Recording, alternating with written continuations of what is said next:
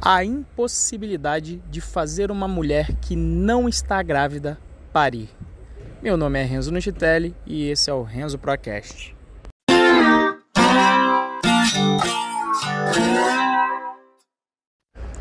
Bom, eu estou voltando aqui do Rio de Janeiro, estou aqui no aeroporto de Guarulhos esperando o meu ônibus para ir embora e eu vim escutando um podcast do Murilo Gun e tem uma entrevista que ele faz com a professora Lucilena Galvão.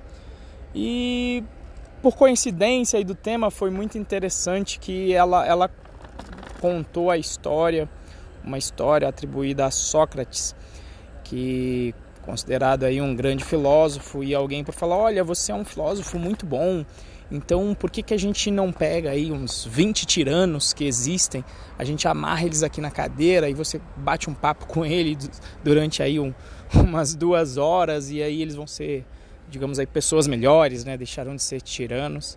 E aí, segundo aí o relato, Sócrates teria falado que a mãe dele era uma parteira e, e que ela era uma excelente parteira mas, apesar de ela ser uma excelente parteira, tinha uma coisa que ela não conseguia fazer, que ela não conseguia fazer parir uma mulher que não estava grávida.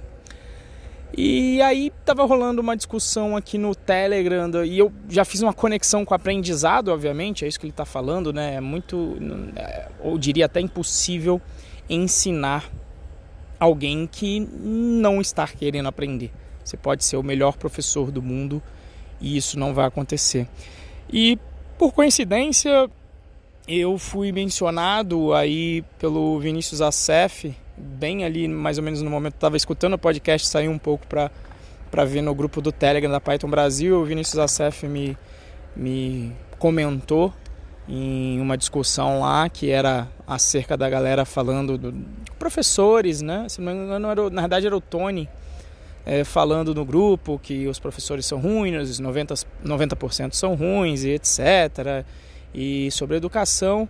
E aí o Vinícius pô, me comentou, até agradeço aqui novamente o Vinícius novamente, ele falou, é, nem todo mundo dá sorte de ter um bom professor como Massanori e o Renzo. Até assim, estar aí na mesma lista com o Massanori, apesar de eu não querer me comparar, me comparar ao Massanori, que eu acho ele, ele fantástico aí, sou fã dele me espelho nele, mas acho que ainda não, não cheguei nesse nível.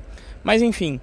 E, e aí é interessante porque eu começo a fazer, eu sempre fiz uma avaliação, inclusive no, na minha participação no último encontro do Grupo ASP que aconteceu no Magazine Luiza, eu falei sobre metodologias de ensino, que quando você gosta de uma coisa, você vai é, você vai aprendendo cada vez mais ah, aquilo e, e, aí inclusive quando é aquilo que você decide que é aquilo que você quer fazer aquilo que você ama fazer você fica até um pouco obcecado é, por isso né? e, e, assim eu dei aula quatro anos na Fatec né? e eu lembro que quando eu fui começar a dar aula lá eu acho que talvez seja a, inocência uma mistura de inocência e arrogância é, que o ser humano tem no início, quando ele vai fazer alguma coisa, e em particular quando eu fui dar aula, eu pensava justamente, não, os professores ruins e agora eu vou me esforçar para dar a melhor aula e eu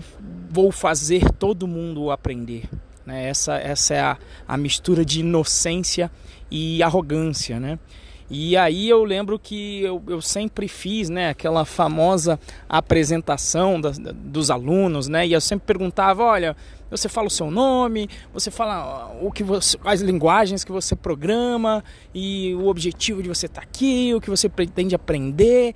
E assim era, era assim, é, você via às vezes uma turma já, principalmente quando era aula para o meio assim da faculdade ou para o final, a turma às vezes meio desanimada. Eu lembro a primeira vez que eu fiz essa pergunta em banco de dados, ninguém falou nenhuma linguagem de programação. Aí eu até fiquei assustado, porque eu falei, pô, já é o, já é o terceiro semestre. Eu até brinquei e falei, será que eu estou na aula de na aula do pessoal da logística? Entrei na sala errada aqui, né? E eu acho que uma vez teve uma resposta assim que foi a mais marcante que ficou para mim, que fazendo essa pergunta, o aluno falou o nome dele, tal, tal, tal. Ele falou: "Eu tô aqui porque a minha mãe mandou". Ele falou: "Tô aqui porque a minha mãe mandou e, e senão me bota para fora de casa. E aí eu fiquei meditando sobre aquilo, né? Porque obviamente que na primeira turma eu aprendi que não dava para ensinar todo mundo, é, não só por, por deficiências minhas, por eu não ser o professor fantástico que eu imaginei que eu seria, mas também porque eu acho que essa é, o ensino é uma relação, né? E até inclusive acontecia muito isso às vezes. Às vezes eu, por exemplo, eu estava como aluno, eu estava numa turma e eu gostava de uma matéria, portanto eu também, sei lá, acabava também gostando do professor, me esforçando mais para gostar do professor. E, e, e diferente de outros amigos meus, ou às vezes até o inverso. Por exemplo, nas matérias de eletrônica eu não gostava tanto, porque o meu interesse maior era computação, e eu via que amigos que gostavam mais de matemática conseguiam se conectar mais com o professor, às vezes até pelo interesse na matéria. E o que eu medito um pouco sobre isso é que o ensino, eh, no fim do dia, é uma relação, né? Mesmo que seja em sala de aula uma relação em que você está ali meio fazendo um broadcast no modelo, digamos, é, tradicional que nós estamos acostumados, mas é uma relação. E aí, como qualquer relação, eu acredito que tem aí a responsabilidade das duas partes, né? Então é a vontade do aluno é, querer aprender e o tanto de vontade também do professor querendo passar o conteúdo. Não sei se é só uma questão de, de capacitação e, e se a gente pode. Óbvio, o ideal é você mirar em, em 100%, mas eu me lembro que no início, quando, quando eu obtive essas respostas, foi assim um fator um pouco desmotivador, né? Porque imagina, você entra animadaço, não, vou dar aula, tá, tá, tá, o cara, não, eu tô aqui porque mandaram, né? Em particular, quando eu vi isso, eu acho que eu já estava bem vacinado contra isso. Ainda bem que não foi no primeiro dia, exatamente. E assim, é, quando, mas quando foi a primeira turma e eu percebi assim que você tem aquele sentimento de salvar todo mundo ou pelo menos causar uma transformação positiva em, em toda a sala e você vê que não vai conseguir, cara. É a primeira coisa e você dá uma desmotivada e depois, é, é obviamente, isso durou pouco que eu parei para pensar não, beleza, é, eu não vou conseguir atingir 100%, mas se eu conseguir tem um efeito positivo de transformação na vida de um aluno, a minha missão está sendo cumprida. É, e, e, e, aí eu, eu, eu, comecei justamente a focar nisso. E, e, obviamente o que eu percebi com nos é, quatro anos que eu passei na FATEC era que as turmas seguiam basicamente um pouco de uma distribuição quase estatística aí, né? Você tinha em um, em um espectro os alunos que não estavam grávidos, né? Aqueles que não tinham jeito, é o caso desse, que a, a mãe, se, a mãe ia botar o moleque fora de casa se ele não estudasse. Acho que existem também os casos das pressões sociais e familiares, né? Que é esse exemplo, mas a pressão social também de eu preciso de um canudo porque essa é a, é a fórmula do sucesso e eu acho que isso é, era muito válido para a época dos nossos pais, mas hoje em dia um canudo não é garantia é, nenhuma de, de emprego e de nada, na minha opinião. E num outro extremo estavam ali os alunos que, pelo contrário, sabe, é, é, é, já estavam tendo a criança sozinho. Aquele que quando chega no hospital a enfermeira não precisa fazer nada. É só colocar a mão e esperar que, que, que, que o, o, a criança vai ser parida sem você fazer nada. E assim, é, esses casos eram fenomenais e eu tenho aqui lembranças de pessoas que eram assim. Acho que um dos principais é o Erle que hoje em dia é, inclusive é meu amigo, porra, do Giovanni, que depois, inclusive, foi trabalhar comigo no Que Mágico.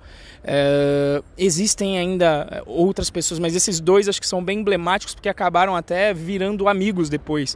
E a minha brincadeira é que eu não ia lá ensiná-los, né? Eu ia para a sala para trocar figurinha com eles, né? E, em geral, toda a turma tinha assim um, um cara bom ou uns três ali, eram, eram poucos, eram ponto, pontos fora da curva, para cima e também para baixo. E ali a grande meiuca estava naquela, é, digamos ali, vou fazer o mínimo suficiente, ou vou fazer um pouquinho melhor, mas variando entre esse espectro de, de não estar grávido é, de forma nenhuma e, e, estar quase parindo sozinho. Então é, é uma, uma, uma constatação. E a única a única a, a, as duas coisas que, que, eu, que eu gostaria só de, de apontar né é que se você por acaso pensar em dar aula pensar em ensinar com os outros para você é, se você ouvir isso, você primeiro não cair nesse viés de arrogância de achar que você vai conseguir impactar a todo mundo. Obviamente que a sua obrigação, que é o que eu faço, é, pelo menos a minha obrigação moral, não vou dizer a sua, mas a minha com certeza é. Uma vez que eu gosto do que eu faço, eu vou fazer o meu melhor trabalho possível, mas para você também não se desmotivar se você não não não conseguir atingir todo mundo. E a outra coisa que eu coloquei na discussão também dentro da Python Brasil é que, porque a galera que fala, não, é porque os professores que têm a maior responsabilidade, porque eles ganham mais, etc. Mas assim, é, na minha visão de, de, de indivíduo e responsável, o aluno também é responsável pelo aprendizado dele, né? Então, assim, eu, eu não coloco costumo tentar não terceirizar a culpa. Então, se eu sou professor, beleza, eu vou tentar assumir essa culpa e, e, e, ou não essa culpa, mas essa responsabilidade e tentar fazer o meu melhor possível para todos aprender. Mas também como aluno, eu também tenho que ser responsável pelo meu aprendizado, né? Então, por exemplo, na minha faculdade era muito comum o professor de repente não era tão bom e também a faculdade pegava nas provas. O professor às vezes podia ser ruim, mas a prova era escrota de qualquer jeito. Então o pessoal dava um jeito, sabe? Estudava sozinho com livro.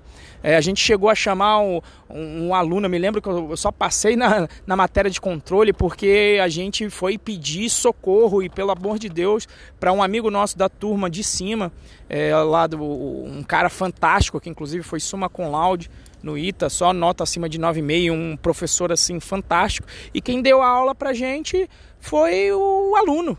O aluno, e deu uma aula muito melhor que o professor e todo mundo aprendeu. E se não fosse ele, eu acho que eu teria repetido. Né? Mas aí o ponto é de você, então, e a conclusão desse episódio, né? É, então é de você sempre fazer o seu melhor. Né? Então, se você, como professor, não está fazendo o seu máximo, e professor, assim, você pode estar na sua empresa ensinando. É, você vai estar ensinando o seu filho. Todo mundo é professor em algum momento. Então, se você não está fazendo o seu melhor na hora de ensinar os outros para fazer uma transformação positiva, mas se também na hora que você está no papel do aluno, você não está fazendo o máximo para melhorar o seu aprendizado, você não está sendo pró não está sendo um profissional.